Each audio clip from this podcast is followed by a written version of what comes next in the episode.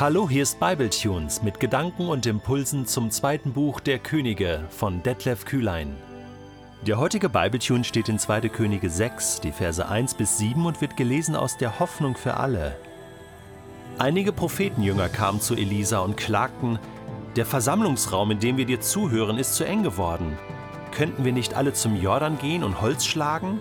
Wenn jeder von uns einen Balken mitnimmt, können wir unsere Räume so vergrößern, dass wir alle genügend Platz haben. Geht nur, antwortete Elisa. Da bat einer von ihnen, Bitte Herr, tu uns doch den Gefallen und begleite uns. Der Prophet willigte ein und ging mit ihnen. Am Jordan fingen sie sogleich an, Bäume zu fällen.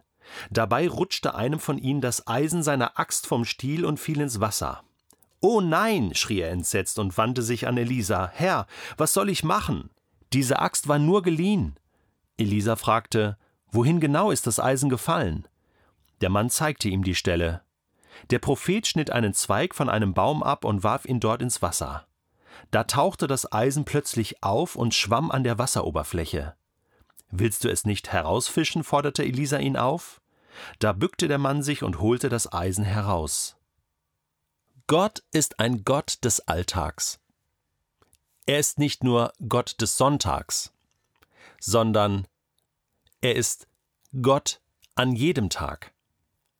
Und er ist an unserem Alltag interessiert und auch an unseren alltäglichen Nöten und Problemen. Definitiv. Meine Frau hat vor einiger Zeit mal ihren Autoschlüssel verlegt.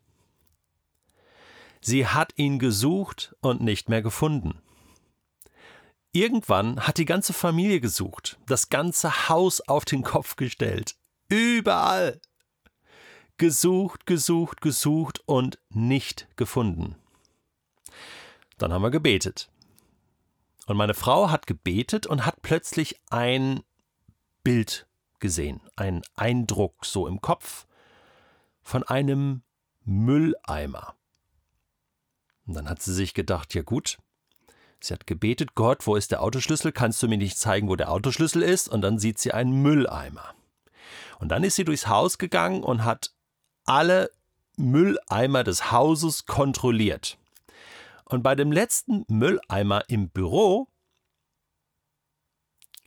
guckt sie in den Mülleimer rein und sieht hinter dem Mülleimer den Autoschlüssel liegen.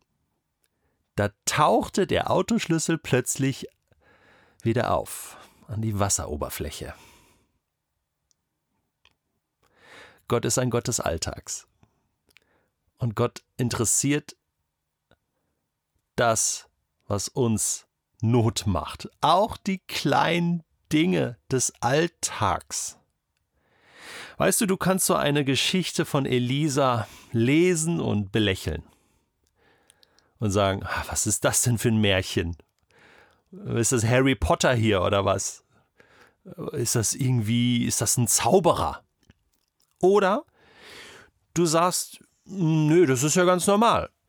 Also der Gott, der auch übers Wasser laufen kann, der kann auch dafür sorgen, dass Eisen an die Wasseroberfläche kommt. Der kann auch dafür sorgen, dass ein Autoschlüssel wieder auftaucht.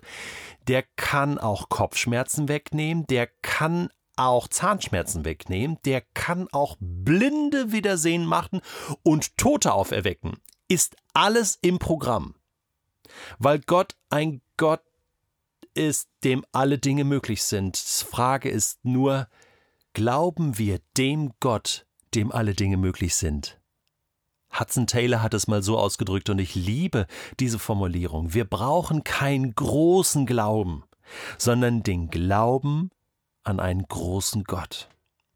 Ich glaube, das ist das, was Elisa ausgezeichnet hat. Und so erlebte er die Kraft Gottes auch in den kleinen Dingen des Alltags.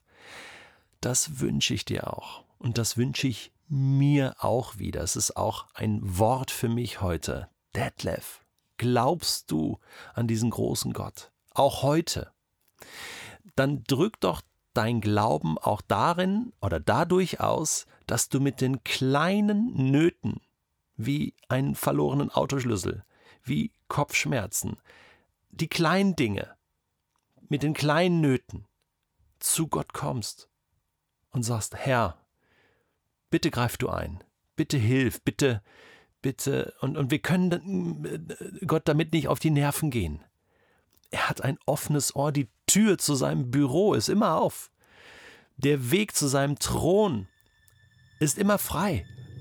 Und wir dürfen ganz frei von Angst, voller Zuversicht, heißt es im Hebräerbrief, vor diesem Thron der Barmherzigkeit und Gnade erscheinen.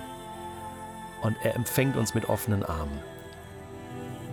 Das sollte unseren Alltag prägen.